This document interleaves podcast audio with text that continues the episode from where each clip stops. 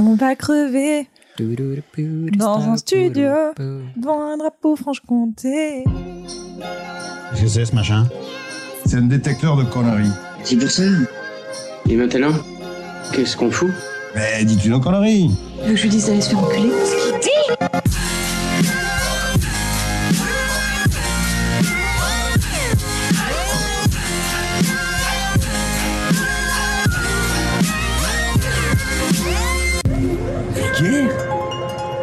Vulgaire Oui, je trouve ça vulgaire.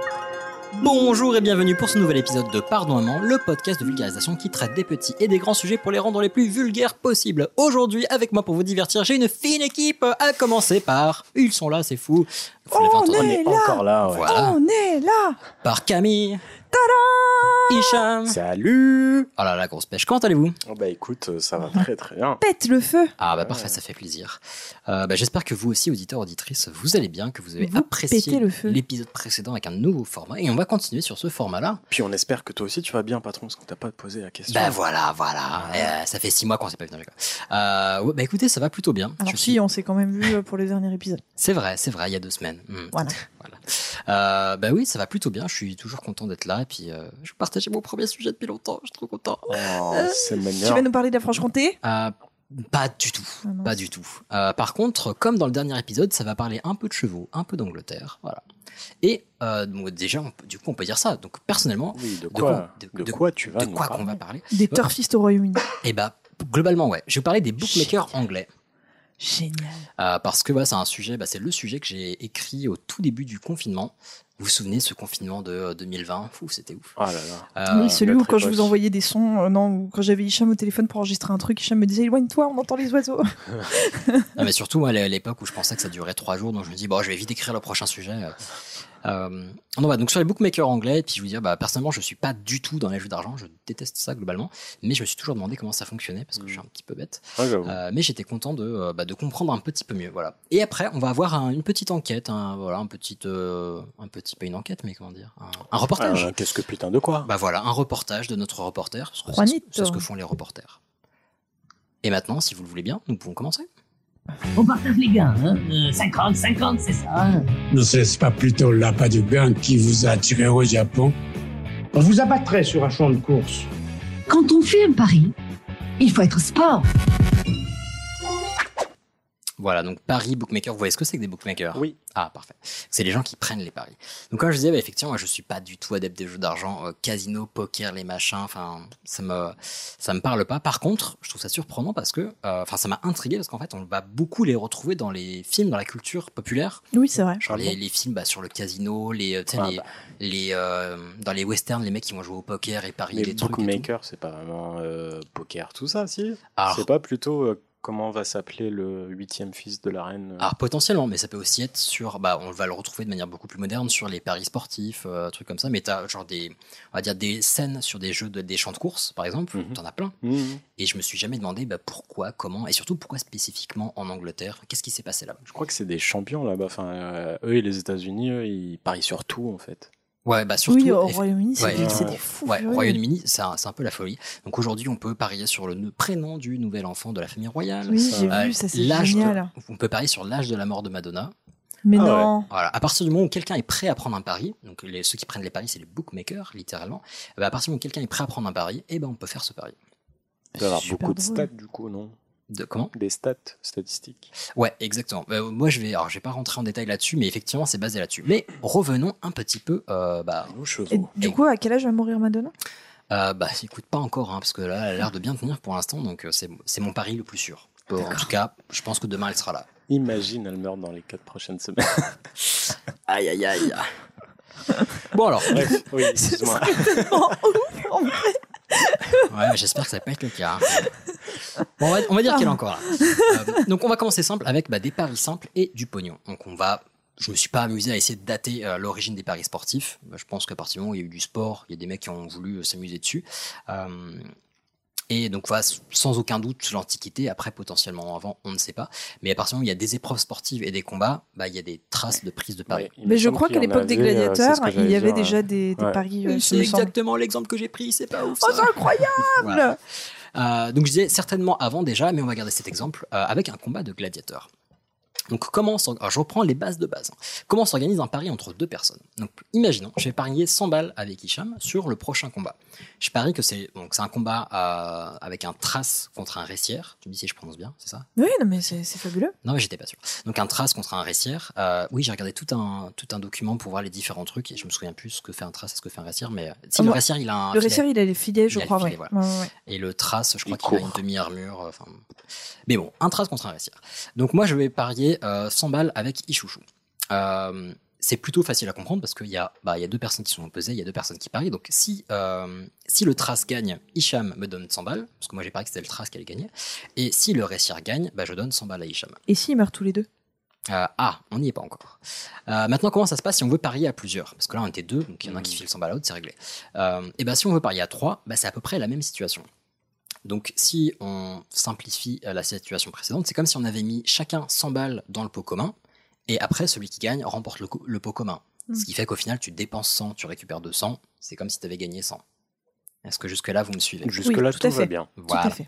Euh, L'avantage, c'est qu'on peut rajouter infiniment, enfin, un nombre infini de personnes et ça ira très bien. Imaginons Camille et moi, on va parier 100 balles sur le trace et euh, Hicham 100 balles sur le récière. Si le récière gagne, Hicham, tu vas faire un bénéfice de 200 Mhm. parce que tu vas récupérer nos, nos mises. Au bout de 50. Et oui, oh, il est fort. Si le trace gagne, Camille et moi, on gagne 50. Euh, bon, bien sûr, euh, si Camille et moi, on va parier des sommes différentes, ben, on va se partager le magot de manière différente, parce que ce serait pas juste sinon. Donc c'est un prorata de ça. Maintenant, imaginons, on va commencer à, euh, à toucher aux cotes. Euh, imaginons, avant de parier, je vous propose de vous donner un petit peu plus d'infos. Je vous dis pas juste, tiens, il y a un match, tu paries sur l'un ou sur l'autre. Donc, on va, on le va trace, c'est un manchot, imagine. euh, C'est un peu ça. Donc, imagine le trace, un énorme Golgoth de 2 mètres, genre musclé comme jamais. Le mec, c'est Vin Diesel, mais genre chacun de ses bras, c'est Vin Diesel. Donc, tu vois, il y a un gros truc. Là, il y a des cotes qui apparaissent. Voilà, en, en, en faisant, bah, pas encore, mais euh, en préparant le combat, il fait des saltos, des passes d'armes en coulisses, tu vois, que vraiment, Ouais. il est balèze. Ok. Euh, tu tournes la tête avant de faire ton pari, tu vois le récière, il fait 1m40, il a qu'un bras. Philippe Euh, sais. Attends, mais est-ce que le trace, il a les mollets solides? C'est important, ça. hein Il a les mollets solides, mais on sait jamais, tu vois. Donc euh, le, le récire, tu vois, qu'en l'espace de 5 minutes, il s'est pété la gueule euh, trois fois dans son matériel, enfin bref.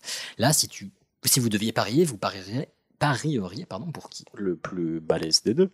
Qui est? Oui, j'ai pas écouté Le le, trace. le trace, mais, euh, Le trace. Effectivement, mais pourquoi? Bah, parce qu'il y a plus de chances qu'il Ah gagne. ah, exactement.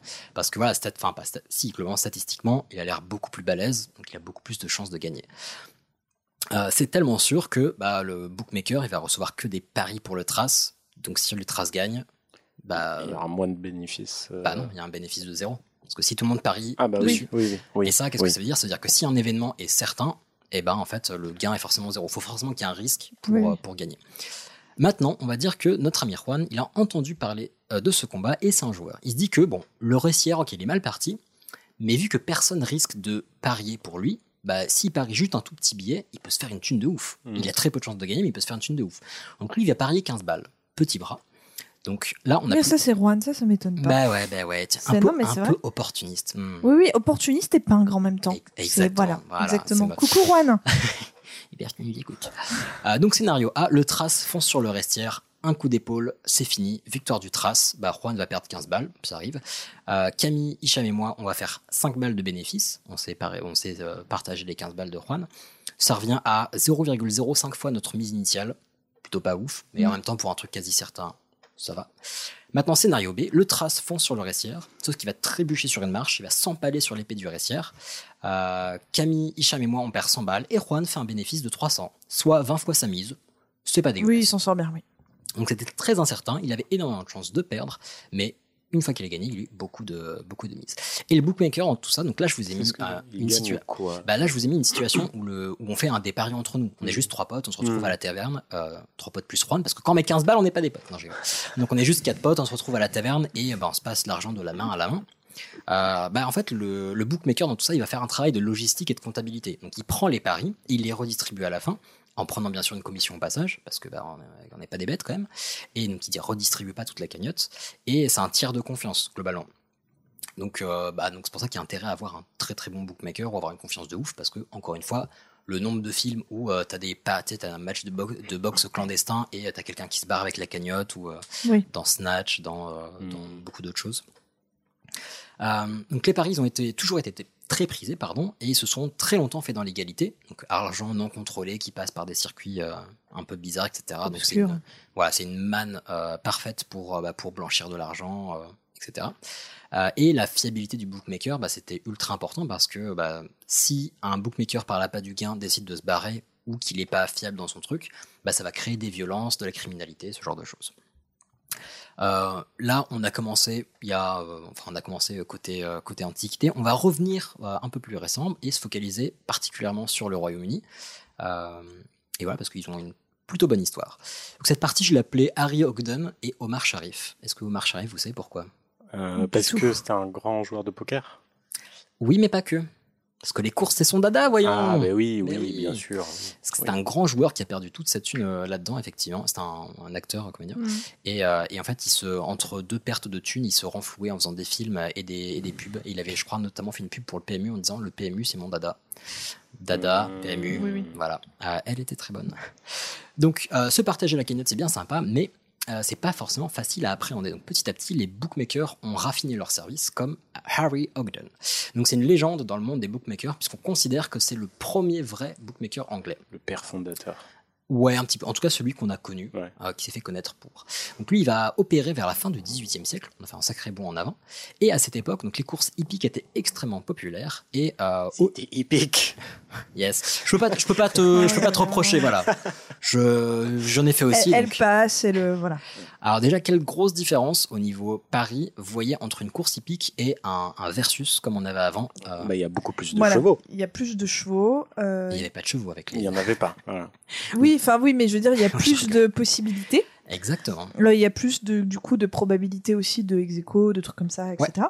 Et, euh, et aussi les chevaux, enfin, ils ont, ils sont tous censés avoir entre guillemets de base une bonne condition physique. Et puis tu connais pas leur bulletin vétérinaire, j'imagine. Oh, pas forcément. je Oh, pense que si. si. si tu connais, Alors justement, c'est Ouais. ce tu que- peux savoir si si, si tonnerre de Zeus euh, a, En tout cas, tu te a roté la veille, enfin En tout ça, tout tu sais. cas, c'est justement c'est là que c'est intéressant d'envoyer des espions parce que si tu as que tonnerre de Zeus, il a pas fait caca la veille et ni la journée d'avant. Putain, normalement, ça fait, un ça fait caca tous les jours, c'est-à-dire qu'il y a un truc qui va pas. Et Il donc, va être plus lourd, il va courir moins eh rapidement. ben ouais, donc tu vas pas parier sur tonnerre de Zeus. Mais donc le Harry Oui, il va s'arrêter pour faire caca pendant la course. Ouais, ce, qui, euh, ce en plus, très, très drôle. ce qui, en plus de ne pas être efficace n'est pas très classe. Non. Mais comme tu le disais, alors déjà pour euh, côté antiquité pour le combat de gladiateurs, euh, c'est ce qu'on appelle un pari 1N2. Peut-être que Hicham connaît ça. Je sais pas si tu fais des Euh, paris oui, sportifs. non, mais je, je, parce que je- j'ai essayé une fois, euh, Et parce qu'on t'offre euh, 50 balles et j'ai misé malheureusement sur mon équipe de cœur par, euh, parce que je les kiffe. Et très très grosse erreur. Ah ouais. Parce qu'il faut jamais être, euh, avoir euh, des, des sentiments. Ouais, bah ce- oui. voilà. Pas de, pas de sentiment dans le pognon. Mais un, un V, euh, Un N2. un- un N2, c'est euh, bah, l'équipe 1 contre l'équipe 2, enfin les, les taux. euh, Alors non, 1 un, N2, ça veut tout simplement dire que c'est effectivement un face-à-face et les trois possibilités, c'est soit l'équipe 1 gagne, Ah oui. soit Nul. un nul, soit l'équipe deux. 2 gagne. Oui. Donc c'est ce qu'on avait effectivement avec les gladiateurs, même si c'est quand même plutôt rare qu'il y ait des, euh, des matchs nuls entre gladiateurs. Mais euh, donc avec un un face-à-face, il va y avoir un 1 N2, mais là avec les courses, c'est beaucoup plus de possibilités. Ah bah totalement. Donc le jeu devient plus amusant parce qu'il n'y avait pas juste à faire un petit pile ou face. Parce que tu, en général, les courses, en plus, tu paries pas que sur euh, le, le vainqueur. hein. Tu, tu paries sur Exactement. plusieurs, euh, et sur l'ordre. On peut dire l'ordre, ceux qui arrivent en premier, euh, tu peux parier on peut qu'il y en a faire un qui sur va faire les derniers. Voilà. Sur celui qui arrive au milieu. Et ouais. Et euh, donc, toi, quand tu mettons, tu vas aller parier, bah, niveau stratégie, ça commence à être chaud. Toi, tu vas juste une liste de chevaux. Comment tu peux savoir sur quoi parier? Bah, Ce qui va t'aider à savoir sur quoi parier, c'est les cotes, justement. Parce qu'en fait, la cote qu'on donne à, à un événement, on va dire, d'arriver à un cheval, la cote du cheval, c'est euh, un indice qui est basé sur sa, on va dire, sa probabilité de réussir. Donc, plus il a de chances de gagner, moins tu as de chances de récupérer. Enfin, moins, oui, la somme. euh, plus tes gains voilà, seront petits, moins il a de chances de gagner, plus tes gains seront élevés. Et en fait, Harry Ogden, c'est ce qu'il a, c'est, c'est ce qu'il a, c'est ce qu'on lui, ce qu'on lui, ce qu'on pense qu'il a inventé justement, c'est le fait d'avoir des cotes. Donc lui, au lieu de dire tiens, tu peux, enfin, file-moi de la thune et je te refilerai des gains, il affichait les cotes et du coup. Tout le monde pouvait venir, même sans avoir de connaissances sur, le, sur les canassons, ben, on pouvait tenter sa chance et essayer d'avoir une mini stratégie là-dessus. Ok. Donc ce système de code, en fait, il existe encore aujourd'hui et c'est à très peu de choses près bah, le même qui est utilisé aujourd'hui sur les applications de paris sportifs. Mhm.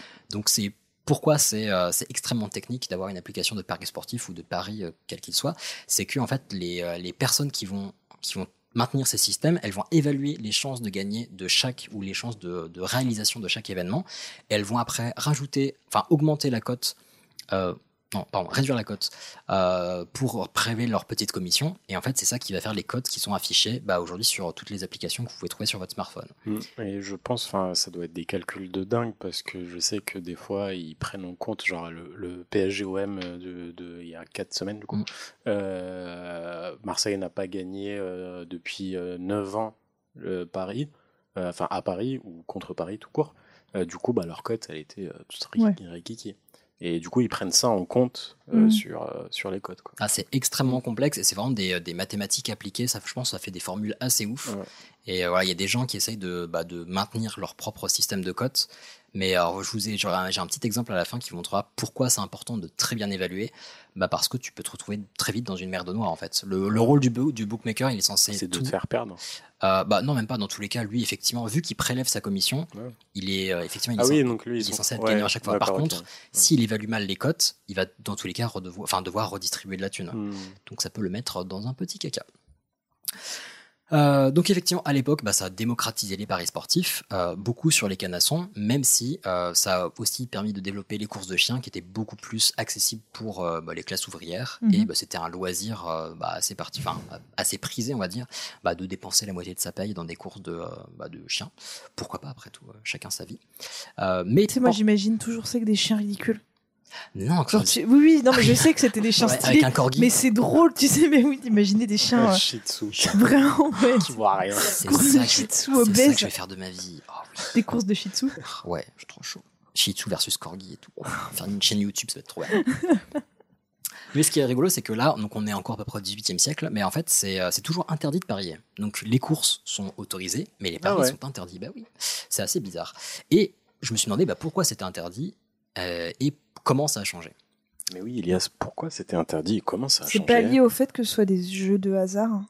Euh, pas que. Alors si on cherche une, on va dire, on va dire une origine un petit peu lointaine, est-ce que vous avez un petit indice de, pardon, ouh, le micro, Euh, un truc qui a pu faire que, euh, qui a pu nous influencer en tout cas vis-à-vis des jeux d'argent.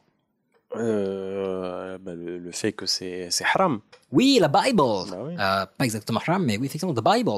Euh, bah, donc pourquoi un tel tabou vis-à-vis des jeux d'argent? Donc il y a déjà les mécanismes d'addiction, des risques de se ruiner, donc ça, enfin, c'est assez compliqué pour la société parce que ça crée, bah, des, ça crée effectivement du chaos dans la société. Quelqu'un peut être ruiné du jour au lendemain, quelqu'un peut devenir extrêmement Bah, riche du jour Ouais, au lendemain. c'est une drogue aussi. euh, Ouais. L'excitation. le... Exactement. Il y a des vraies dépendances. ouais. Ouais, donc on peut comprendre pourquoi c'est dangereux pour la société. Euh, par contre, voilà, l'avertissement le plus célèbre qu'on a vis-à-vis des paris, bah, c'est la Bible. Donc à vrai dire, la Bible, elle dit Dis pas pas quelqu'un a parié sur le type de bois qui, avait- que Jésus allait. euh, non. Eh non, bah en fait, exactement. La, la Bible, la Bible, pardon, elle va pas forcément interdire les paris, mais par contre, elle va euh, considérer que euh, l'argent a un pouvoir néfaste et corrupteur, et donc que l'amour de, la- l'amour de l'argent va détourner Ah de bah. Dieu, etc.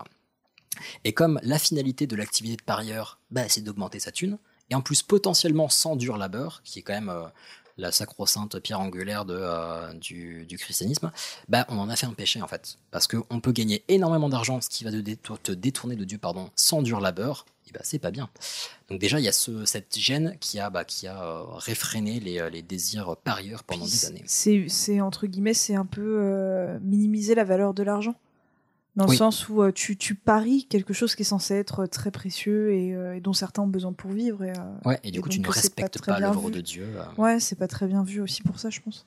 Voilà, donc là, on est bah, globalement au premier siècle, effectivement, on ne trouvait pas ça ouf. Et aujourd'hui, bon, à peu près 2000 ans plus tard, on peut, là, je pense qu'en 5 minutes, on pourrait euh, faire notre premier pari sur notre smartphone. Oh, bah.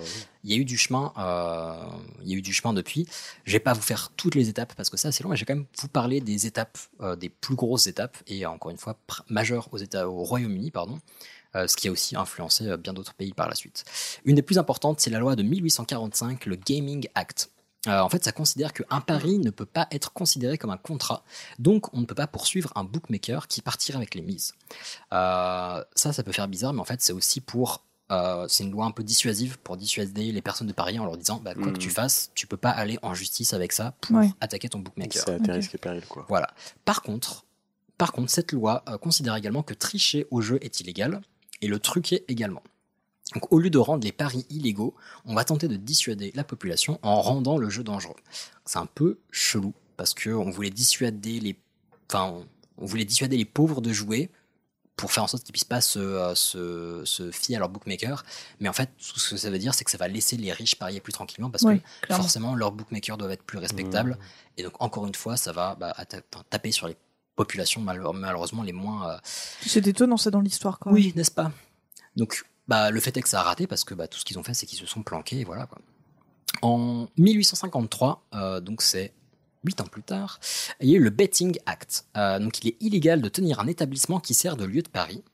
Donc, les lieux de pari disparaissent et tout se reporte dans la rue. Donc, ça, encore une fois, c'était très très malin parce qu'au lieu d'avoir, bah, euh, au lieu qu'il y ait des paris dans un bar, dans un machin et tout, bah, en fait, les gens faisaient ça dans la rue à la dérobée. Donc, c'est-à-dire qu'il y avait du trafic d'argent dans la rue directement. Donc, potentiellement des hommes de main, donc de la violence, donc euh, encore une fois du fun. Euh, donc là, il y a eu une grosse période de, bah, de un peu prohibition vis-à-vis des jeux. Et là, on arrive beaucoup plus tard, le Race Course Betting Act en 1928. Donc en fait, c'est la création carrément d'une institution pour encadrer les paris sur les courses de chiens et de chevaux. Donc le Horse Race euh, Totalis- Board ou TOTE, tout simplement. Euh, en fait, c'est une... donc ça, c'est l'organisme qui va gérer ça, et c'est tout simplement une façon pour l'État de toucher sa part de l'énorme gâteau des paris sportifs, Ok. parce qu'ils ont compris que quoi qu'ils fassent, bah, les gens voudraient continuer à parier. Clairement. Voilà, autant se tirer de la thune avec. Petit message pour euh, Darmanin avec euh, Oui, avec le cannabis, tu ferais mieux de. te casser. Ah ouais, oui, donc. Oui, non, mais alors, je suis entièrement d'accord. Genre, bah, fais en sorte. Bah, là, typiquement, c'est pareil, c'est que parier, c'était fait par toute la population, c'était dangereux, c'était voilà, plein de choses. Bah, du coup, autant l'encadrer, Mhm. le réglementer et. euh, Et comme, euh, comme également la prostitution, enfin comme plein de choses qui. Alors ça, jamais. J'avoue que c'est des, euh, des, des sujets, on va dire, un petit peu compliqués. Oui, mais- oui, c'est ouais, archi compliqué, Mhm. mais, euh, mais c'est des choses, en fait, euh, je veux dire, juste le fait de dire, ben non, c'est illégal, c'est des choses qui font que ça ne disparaît pas malgré tout. Enfin, Et en tout cas, c'est ce qui a, ça donne une impression de contrôle, mais ça rend plus difficile à contrôler parce bien que sûr. du coup, ça se passe sous le radar. Et effectivement, c'est euh, bah là, c'est ce qu'ils ont compris avec ça. Donc, on ne peut parier que dans les établissements qui ont une licence. Donc, parfait, ils ont licencié le truc. Donc, euh, tu veux, lan- tu veux ouvrir une maison de paris, très bien, tu payes l'État et basta. Donc, ça a facilité les choses. Encore pas parfait, mais bon, ça s'est développé petit à petit. Et enfin, enfin, moi, je vais m'arrêter là, mais le Betting and Gaming Act de 1960, donc on est beaucoup plus proche. Et là, il est maintenant légal d'ouvrir des lieux de paris, sous condition bien sûr, pour s'assurer de la sécurité et de la santé des joueurs. Donc là, c'est intéressant parce qu'il y a beaucoup, beaucoup de, de lieux de paris, les betting shops euh, au, euh, au Royaume-Uni. On en trouve, ça pullule de ouf. Et c'est un petit peu glaucos d'ailleurs. Enfin, je sais pas si vous avez déjà vu, mais c'est ultra glaucos. Ben, c'est comme des. genre un PMU. euh, Ouais, mais avec que des trucs de jeu. Et, euh, et tu sens que les gens qui sont là, ils sont pas heureux d'être là. Enfin, c'est. Ouais, Ouais. J'ai l'impression que c'est comme des toilettes publiques, mais avec un. avec un écran. Ouais, t'imagines un, un casino en très petit et avec euh, la même ambiance que dans des toilettes publiques. Hmm. Pas ouf. Euh, pas ouf. Mais donc voilà, depuis, enfin, ça devient. euh, Ça fait les- envie. Ouais, c'est ouf. Non, en fait, ouais, j'ai pas une très bonne image, mais parce que j'aime pas les jeux d'argent aussi, donc je peut-être pas le meilleur pour en, pour donner une, be- en donner une belle image. Mais donc depuis 1960, donc c'est possible d'en ouvrir. Euh, donc ça pullule de partout. D'ailleurs, je crois que là, enfin, il y a des très très vieilles maisons qui existent encore aujourd'hui, qui ont été créées euh, quelques années après. Euh, donc on voit un petit peu l'évolution et maintenant je vais vous parler d'un petit fait qui- que j'ai trouvé rigolo euh, et qui s'est passé assez récemment et qui montre euh, à quel point c'est co- on va dire compliqué euh, d'être euh, bah, d'être euh, bookmaker. Euh, alors, Ichouchou, tu vas peut-être connaître. Dis-moi Euh, tout.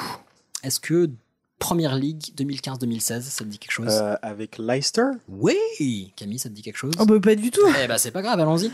Donc nous sommes en 2015, lancement de la saison J'allais en parler, en 2015-2016 de la Premier League, c'est du football ou du soccer comme on dit aux États-Unis. Alright. Voilà, un bel accent. Euh, donc c'est en Angleterre. Euh, grosse activité chez les bookmakers. Euh, on peut parier sur tout et n'importe quoi. Donc qui va arriver en demi-finale, qui va marquer le plus de buts, enfin plein de choses. Nouvelle saison, donc plein de paris à fixer. Euh, et aussi, bah, forcément, qui va gagner la première ligue? Liverpool, Manchester, Manchester United. Ouais, j'ai j'ai vérifié qu'ils étaient dedans, mais je m'y connais pas du tout en foot, donc euh, tu, tu me dis si j'ai une connerie, je suis chaud. Euh, donc, bien évidemment, comme on a vu avant, euh, bah, c'est les équipes qui ont le plus de chances de gagner, bah, qui ont logiquement la cote la plus basse, Mhm. tout à fait logique, euh, et donc moins de gains associés. Et parmi les équipes inscrites à cette ligue, la petite équipe de Leicester est bah, tout en bas du classement. Globalement, euh, qui, euh, il me semble même, sont remontés de la, la nationale euh, il y a trois ans, un truc comme ça. Bah, en fait, globalement, alors, je ne sais pas exactement ce qui s'est passé, mais la cote, elle était de 5000 contre 1. Oui. Donc, c'est monumental. Je sais pas qui a fixé cette cote. Enfin, la plupart du temps, elle était fixée à ça. Donc, je sais pas ce qui a permis de fixer ça, mais je sais pas s'ils étaient Et tous parce en- que justement, euh, trois ans avant, ils étaient carrément en dessous, genre l'équivalent de la Ligue 2. En Ah. dessous, genre un national, quoi. Alors oui, mais genre 5000 contre 1, ça veut dire qu'ils étaient tous en béquille, ils, genre ils marchaient sur les genoux. Je- Bah, je- tu sais, c'est le truc improbable. Quoi. Ouais, c'est Ah ça. ouais. C'est- Donc c'était ultra improbable, donc voilà. Mais bon, la suite, effectivement, vous la voyez venir à Milborn. C'est finalement Leicester qui gagne le championnat. Donc plutôt grosse surprise, à 5000 contre 1 surtout. Et euh, Je crois qu'il y en a un qui a parié 50 centimes. Ouais, ça fait des, c'était ça. des milliers. Bah, en fait, il y en a beaucoup. Je vais vous donner quelques Il y en a stats. beaucoup, j'ai cru qu'il y en avait qu'un seul. Bah beaucoup, pas tant que ça, mais il y en a quand même pas mal. Donc cette, cette saison, euh, comme vous en doutez, en fait, c'est un- une cote très improbable, mais du coup qui coûte extrêmement cher. Et en fait, cette saison, elle aura coûté aux différents bookmakers euh, au Royaume-Uni plus de 25 millions au total. Oh, c'est dingue. En, en livres, bien Ouais. évidemment. 25 millions, c'est dément. Mm. Il y a certaines anciennes, en- enseignes pardon, qui ont même failli fermer à cause de ça. Tu m'étonnes. Donc c'est assez ouf. Euh, et il y a 47 personnes qui ont parié sur Leicester, ce qui est pas beaucoup. Euh, enfin, en tout cas, avec Quand les, même, 47. ah, ah, avec les stats que j'ai trouvées en tout cas, donc il y a peut-être d'autres sources, mais je vais rester sur cette source, euh, toutes mes excuses si elles sont erronées. Euh, après, ce qui est rigolo, c'est que donc 47 personnes ont parié sur Leicester initialement, donc avant le début de la saison, elles ont dit ah c'est eux qui ont, gagné. Si vous cherchez sur internet, vous allez d'ailleurs trouver des euh, témoignages où il y a notamment un des mecs qui a gagné des milliers de livres euh, grâce à ça, qui dit que bah, il a juste il était bourré, il a installé une Ouais, application, bah, il a c'est celui-là que je connais. ouais. il a dit ouais, vous valez bien 20 balles. Il a mis 20 balles alors qu'il était tout bourré. Et il le dit dans son interview, il fait ouais j'étais un petit psy. Ok. Et Là, j'ai un mec au taf euh, qui a parié pour euh, Brest, champion de Ligue 1. euh, Il a misé euh, 50 centimes. Eh bah dis-lui crois en tes rêves frère. C'est ce que Voilà. je lui ai dit. Euh, donc 47 personnes ont parié sur Leicester et au final, seules 24 ont reçu leur gain. Est-ce que vous savez pourquoi? Euh, a... C'est pas une histoire de paris combiné? Non, non, pas aussi Non. compliqué que ça. non, on va dire 47, Aucune idée. 47 personnes qui ont vraiment dit Leicester va gagner et que 24 euh, à la fin qui ont dit bah vas-y raboule la thune. Ils ont pas... Ah, ils... Vas-y vas-y. ils avaient pas mis leur adresse sur. Non non non c'est plus euh, non c'est quand même plus c'est plus axé jeu quand même. d'arrêt Non. de, de frappe sur Non, Leicester. Tout, tout simplement parce qu'au fur et à mesure de la compétition, les bookmakers ont proposé aux parieurs de racheter leurs paris. Ah, ok. Donc ils leur ont dit, ah frère, là avec tes 20 balles, tu dois, alors, euh, apparemment donc euh, un mec voilà, un mec qui avait parié euh, 20 livres aurait dû en gagner 140 000 et il a préféré revendre son pari juste avant le dernier match. Il a tout de même empoché plus de 70 000 livres, jolie somme. Mais en gros les bookmakers, enfin il y a un bookmaker qui lui a dit, Réduit la casse, quoi. ouais, il lui a dit mec, tu sais, imagine tu vas tout perdre, c'est pas cool. Moi je te file 70 000 balles et voilà comme ça euh, on est copains. Et lui s'est dit bah 70 000 balles c'est quand même cool. C'est c'est- oui, oui, c'est bien. Voilà. Ça paye des jolies vacances dans un pays très très lointain. Et ouais, et il y a à peu près voilà la moitié des gens qui se sont fait racheter leurs gains à différentes étapes. Forcément, ceux qui se sont fait racheter leurs gains très très tôt, bah, ils ont revendu leur, euh, leur pari très très bas, genre euh, 5000 livres, 10 000 livres, que Mhm. sais-je. Et ceux qui ont revendu, bah, comme lui, euh, la veille ou le jour même, bah, ils se sont fait des couilles en or. Et ceux qui n'ont pas du tout revendu, ils se sont fait bah, plusieurs, pailles de- Ouais. euh, plusieurs paires de couilles en or. Voilà, c'est à, peu, à peu près tout. euh, globalement, je n'aime toujours pas les jeux d'argent, mais j'étais content d'avoir cette, euh, cette, petite- cette petite ambiance euh, anglaise. euh, voilà. Voilà. Pire Bah, conclusion. merci. Non, mais il y a plein, il y a plein de- d'histoires comme ça. Là, genre la, la- la dernière saison qui vient de finir, il y a un mec qui a parié sur le fait qu'un joueur n'allait pas marquer un seul but euh, de horrible. toute la saison, et ça fait un an et demi qu'il n'avait pas marqué. Ce mec-là, c'est Jesse Lingard. Je déteste. Il joue pour Manchester, mais bon, bref. Euh, il a marqué à la 97e minute au dernier Non. match du championnat. Et il devait genre gagner 15 000 pounds, un truc comme ça. Et au final, bah, il a eu dans le huc. Quoi. Ah, il a dû se chier dessus. Ouais. T'imagines, tu te retournes pour déboucher le champagne, tu vois le mec qui fait ça. Ah, mais c'est ah, trop ça. C'est trop ça. Ah, Et du ouf. coup, il a incendié sur Twitter. C'est ouf. Mais en fait, Et moi- le joueur s'est excusé au final. Bon, ça c'est drôle pour Ouais. le coup que le joueur s'excuse. Ah, j'ai toujours trouvé ça ultra intriguant et surtout en fait j'en avais marre de voir des euh, ouais des scènes un peu à la euh, moi, j'ai des mauvaises références mais euh, façon euh, c'est quoi c'est dans ah merde j'ai plus Euh, ah oui non, bref des, des- non mais des scènes où tu vas voir des, des combats clandestins genre de box tie de machin et t'as des mecs Fight Club. ouais t'as des euh, non mais non il parie pas Il, y a, dans il Fight parie Club. pas, oui. C'est vrai. Euh, non, voilà, c'est dans Hot Shot, pardon. Dans Hot Shot, qui est, bon, certes une parodie, mais à un moment où ils prennent des paris clandestins et tout. Et je sais pas, t'as un mec qui a une feuille avec plein de trucs et puis on lui tend des billets. Moi, je comprenais pas. Je me dis, ok, il touche de la thune, mais comment il sait à qui refiler et tout. Ouais, c'est vrai, je, c'est vrai que je me suis posé la question aussi. Et à chaque fois dans les films, ça a l'air super évident. Mais je, me Ouais. dis, bah, je dois être très très con parce que je comprends pas. Je... Donc, ouais, c'était certainement. Mais grâce à toi maintenant. Et ouais. On comprend. Et ouais, du coup, ça me, bah ouais, ça m'a toujours pas donné envie de parier. Euh, parce que je trouve ça trop stressant. Euh, mais Ah, c'est pas évident, c'est pas évident. j'ai- un autre collègue au taf, il a carrément un tableur Excel. Ah ouais. Mais non. Ouais, ouais, il m'a dit c'est un deuxième revenu en fait pour lui. Il a Ah. un tableur Excel où il a plusieurs cotes et tout, et il voit où est-ce qu'il peut miser pour gagner vraiment de l'argent. Et euh, même si c'est des, des faibles, des faibles cotes, euh, ça lui, ça, ça lui fait un, un revenu Mm. quoi. Et en vrai, effectivement, bah, en fait, c'est un peu comme le poker. Si tu, tu peux professionnaliser, parce qu'au final, ça va être des stats, donc ça va être, enfin, c'est pas beaucoup plus bête que la bourse globalement. Tu sais quand te coucher, tout ça. Ouais, voilà. Donc tu peux professionnaliser ça et toi avoir ta propre euh, méthode de calcul, savoir que, euh, je sais pas, tel joueur ou telle joueuse, ils sont allés voir de la famille récemment, donc ils vont avoir plus la pêche, Mm. ou euh, si, euh, je sais pas, si tu regardes les sites de fans et que tu vois que ça fait longtemps qu'il a pas bougé ou j'en sais rien. Donc euh, ouais, non, c'est, euh, ça peut être très très technique. C'est passionnant, mais euh, j'aime bien le faire avec du faux argent. Voilà. Euh, et maintenant, si on voyage un petit peu, Est. voilà, on va voir le petit reportage. Plus de il cher nous manque le petit Juanito. Juan.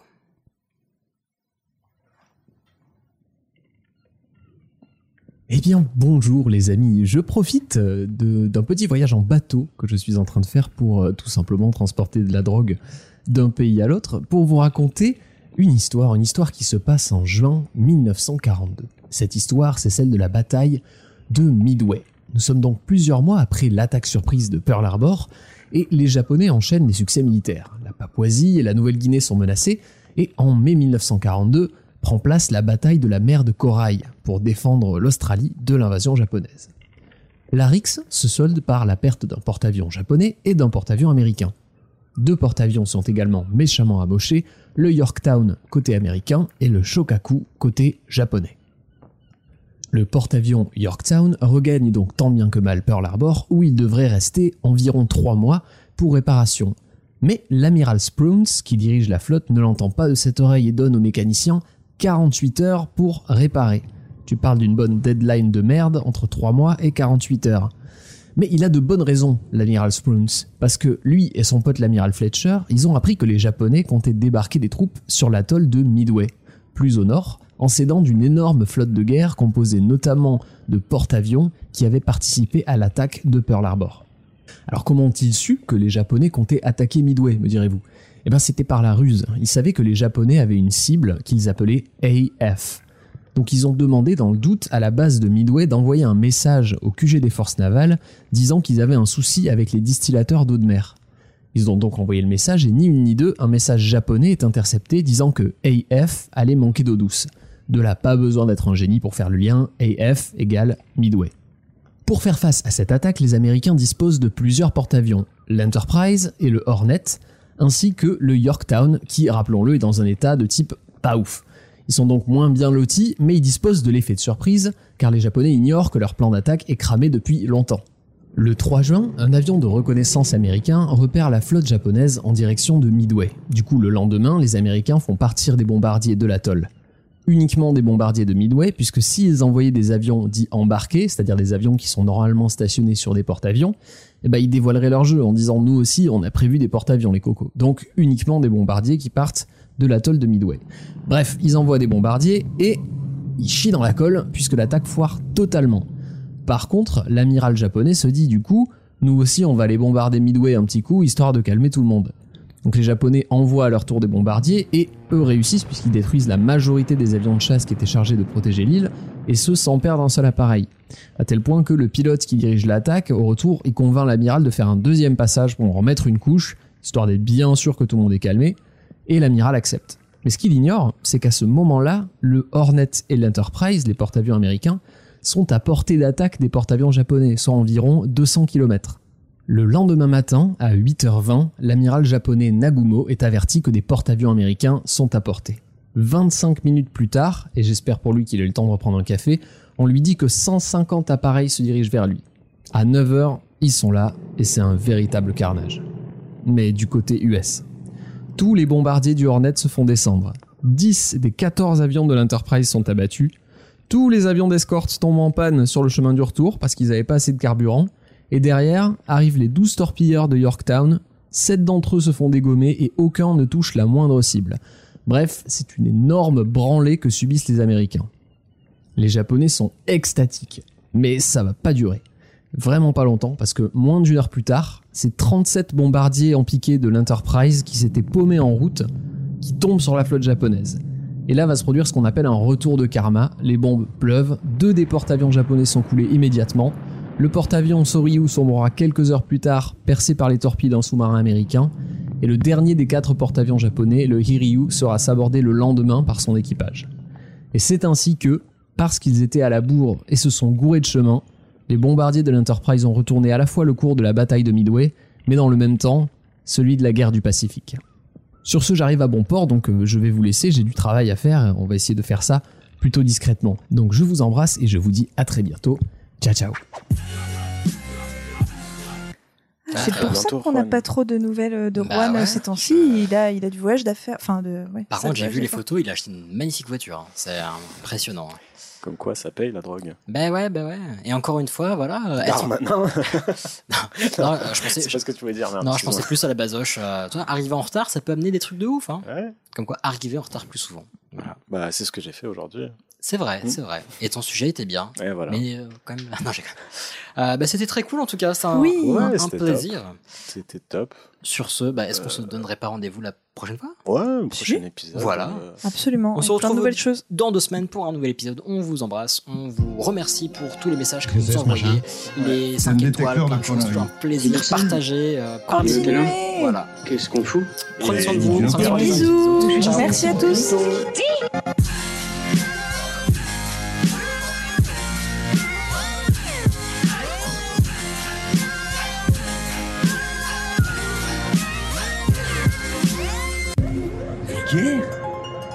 Ça vulgaire. Oui, je trouve ça vulgaire.